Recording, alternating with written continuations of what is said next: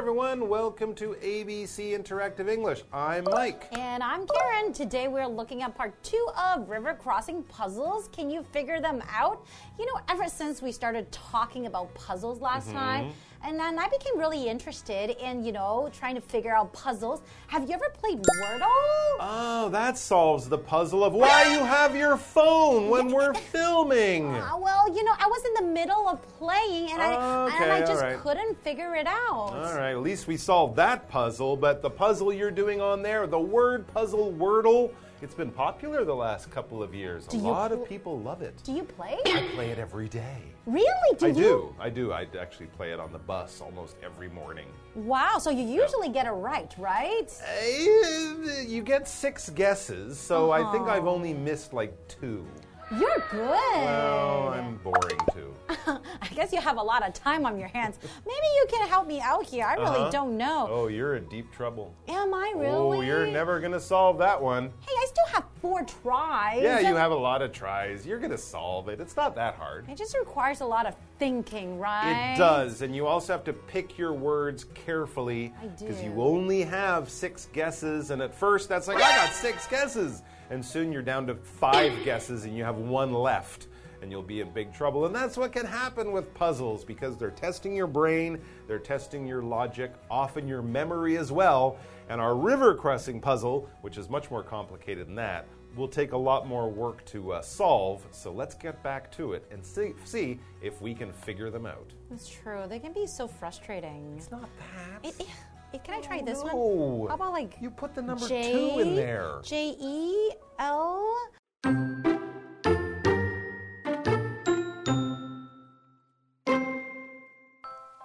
Carol and Lewis continue working on the puzzle. The man has some other concerns. For one, he must consider his item's safety. Right, he can't leave the wolf alone with the goat. If he does, the wolf will eat the goat. Correct. And the same is true for the goat and the cabbage. This puzzle is getting more difficult.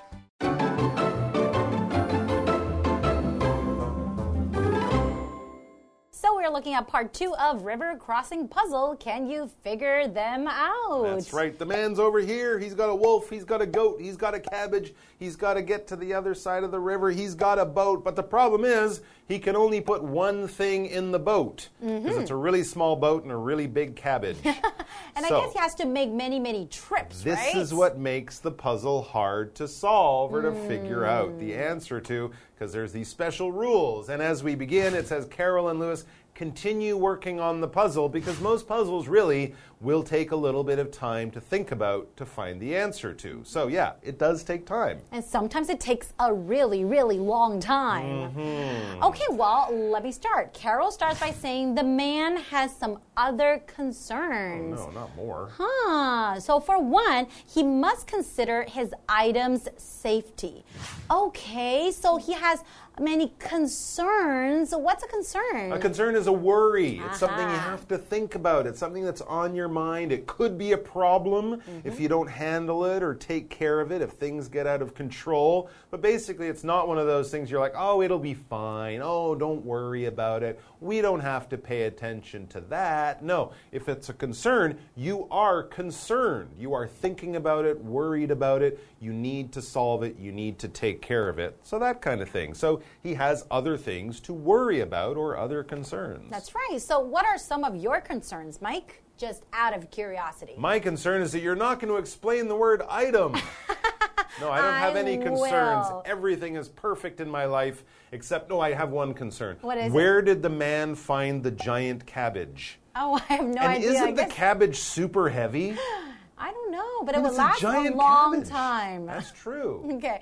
Well, the next vocabulary word is item, and that is a noun. So when you're referring, you're talking about an item. Basically, you're talking about a thing. Hmm. So you could go to the supermarket and you want to buy a few things, so you will buy a few items. Maybe you will make a shopping list and then you'll write down maybe five items. That means five things that you need to buy. So an item basically just means a thing. There you go. And I don't have a lot of concerns right now, but sometimes for people, a concern can be their safety. Aha. Because safety is being safe, it's being protected, not being in danger, not having uh, the chance of being hurt or killed or something like that. Right now, my safety is not a concern because I know you are a black belt in karate. Uh, I am. And you're like a ninja and you will keep me safe no matter what, right? Uh, I would try. All right, I hope you will. All right, let's get back to the dialogue, find out more about the puzzle, and hopefully find the answer. So, what are some of the other concerns? Well, we're talking about the item's safety, Oh, yes, right? so, what right, does right, right. Lewis say? Right, right, right. So, Lewis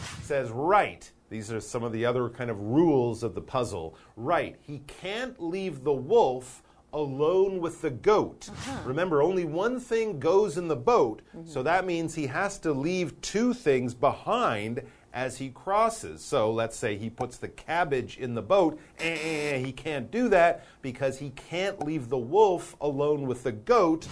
If he does, the wolf will eat the goat because wolves Hmm. eat goats, and also it makes the puzzle harder.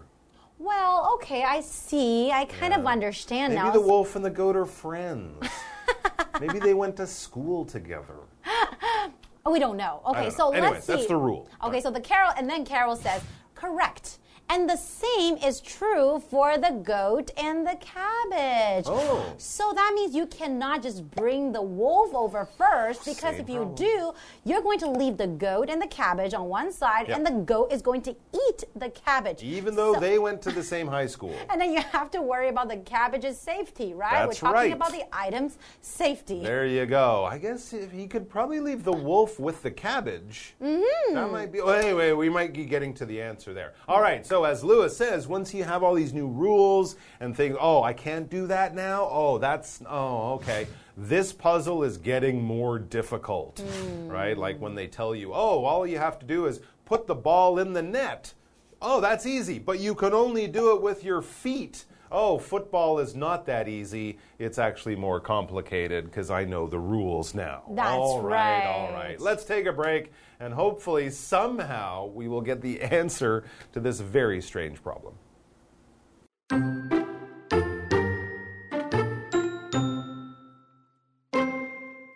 For another, the man can't waste too much energy. Ah, so he needs to get everything across in the fewest trips. You got it. Okay, let's see if we can figure out the answer to this puzzle.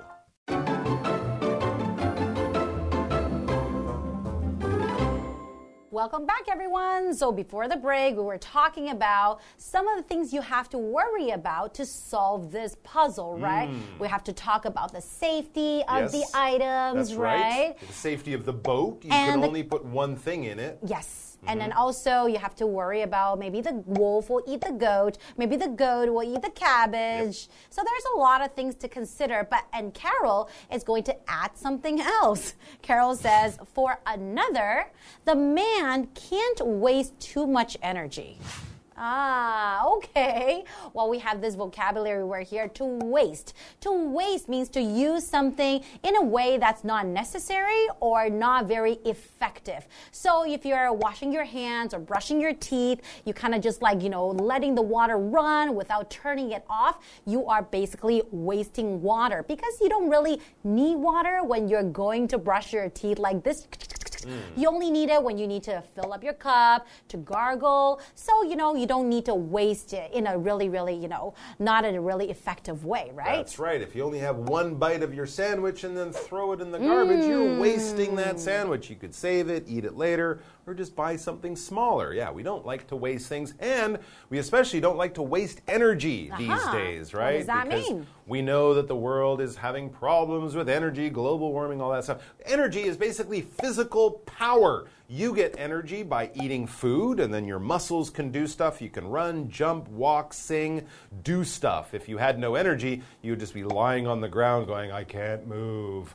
Engines get energy by burning gas. We need energy to power electricity and things mm-hmm. like that. In power stations, we can make energy so that electricity or that power goes out, and that allows us, our machines and our living bodies, to do things. All right, so he can't use too much energy basically means he can't be going across this river all day because he'll get too tired, right? That's he'll right. run out of energy.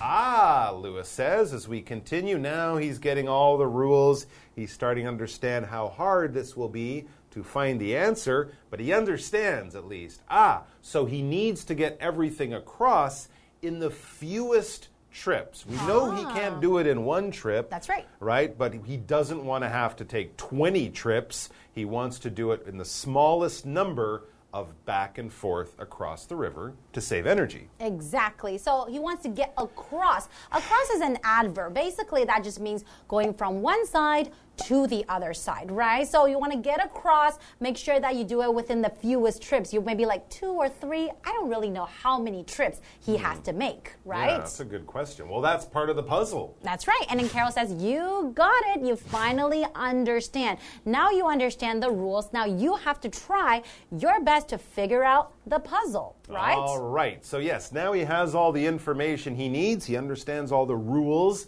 So he says, okay, let's see if we can figure out the answer to this puzzle, right? Mm-hmm. First, you have to understand the question, and then you can start going to the answer. Now they've got the question, they've got the puzzle, they know the rules. Now it's time to go, okay, so he leaves the puzzle. That's what we're going to be doing tomorrow, hopefully. So, everyone, get a good night's sleep, have a good breakfast. You'll need lots of energy, mental energy tomorrow to solve this problem. A man, a goat, a wolf, and a cabbage are depending on us. That's right. We have to figure out this puzzle. We'll get him home.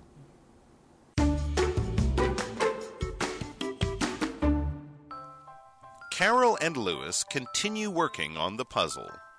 The man has some other concerns.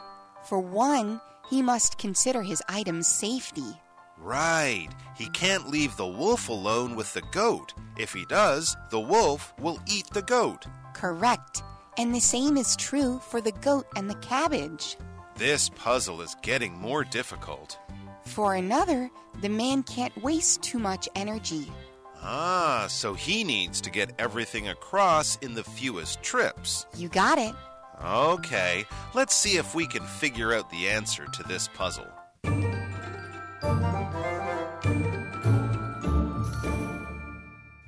MT 呢。我们来看这一课的重点单字。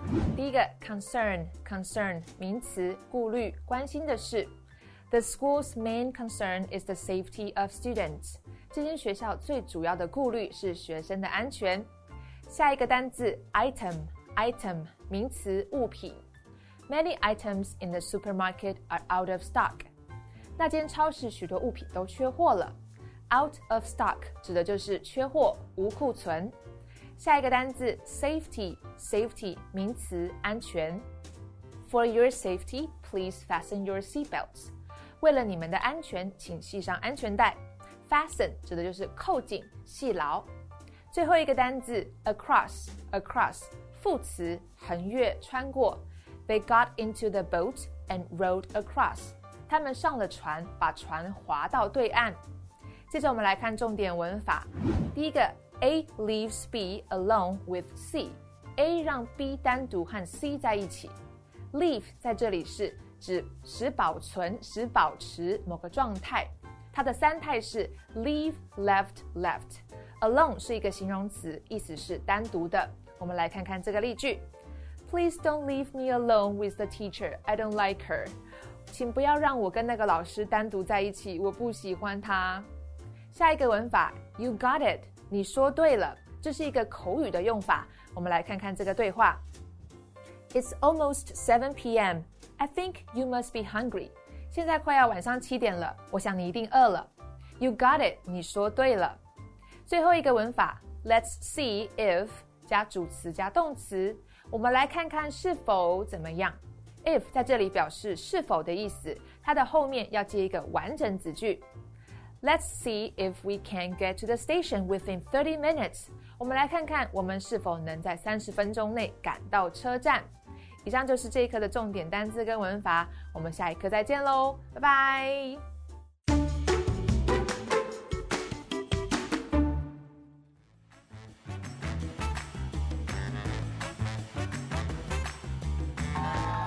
Hello, I'm Matt. And I'm Toy. We're going to play a word drop. So we each have three cards with that we haven't looked at yet. And on these cards are words or phrases that we will fit into a conversation as smoothly as we can.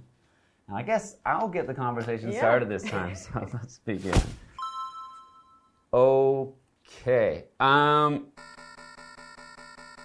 I travel a lot, and I like to travel by myself. So um, usually, yeah, I like the freedom of traveling by myself because I can just be in another country or another city and not even know anyone and just have feel like it's total freedom sometimes. Um, but whenever I tell, you know, tell my, I tell my mother that I'm traveling by myself, she always can get, she always gets worried and wants to know like when I'm arriving and when I'm coming back because she's concerned about my safety. Um, yeah, that makes sense. I mean, especially traveling as a woman, like a lot of thing, a lot of people think it's unsafe for women to travel by themselves because there's more dangers. Um, but I don't think that's really true. Like for me, I think traveling across the world is one of my favorite things, and solo travel is one of my favorites too. Oh, okay, yeah. Um, yeah, when I do travel, I do like to collect things from my travels, like souvenirs and stuff. So, like, I have, what do I have? Recently, I didn't buy anything on my recent trip because I didn't have any baggage space, but I went on a trip before to India and I found some interesting things and, like, gifts to give to people and just, like, you know, lots of, you know, cool little items that you can put around your room. Yeah, like for me, one of the things that I love, well, actually, there's a few things I love collecting when I take my international trips. One, I like collecting the currency, like the different type of money that they have in each country. Um, I also love collecting shot glasses, um, but I usually don't have a concern when trying to find these things in these countries. Oh yeah, so it's nice. Um, you know, I personally like traveling, but you know, I remember when I was a kid that I didn't like when my parents went traveling. Um, so one reason for that was, you know, one time my parents went traveling, and then they, I couldn't go with them, so they they left me alone with my grandma. Oh, that's not fun. Um, yeah, like that's not fun when you get left behind. Um, but you know, like it's you, got it. It's really one of the things that I don't like, like being left alone.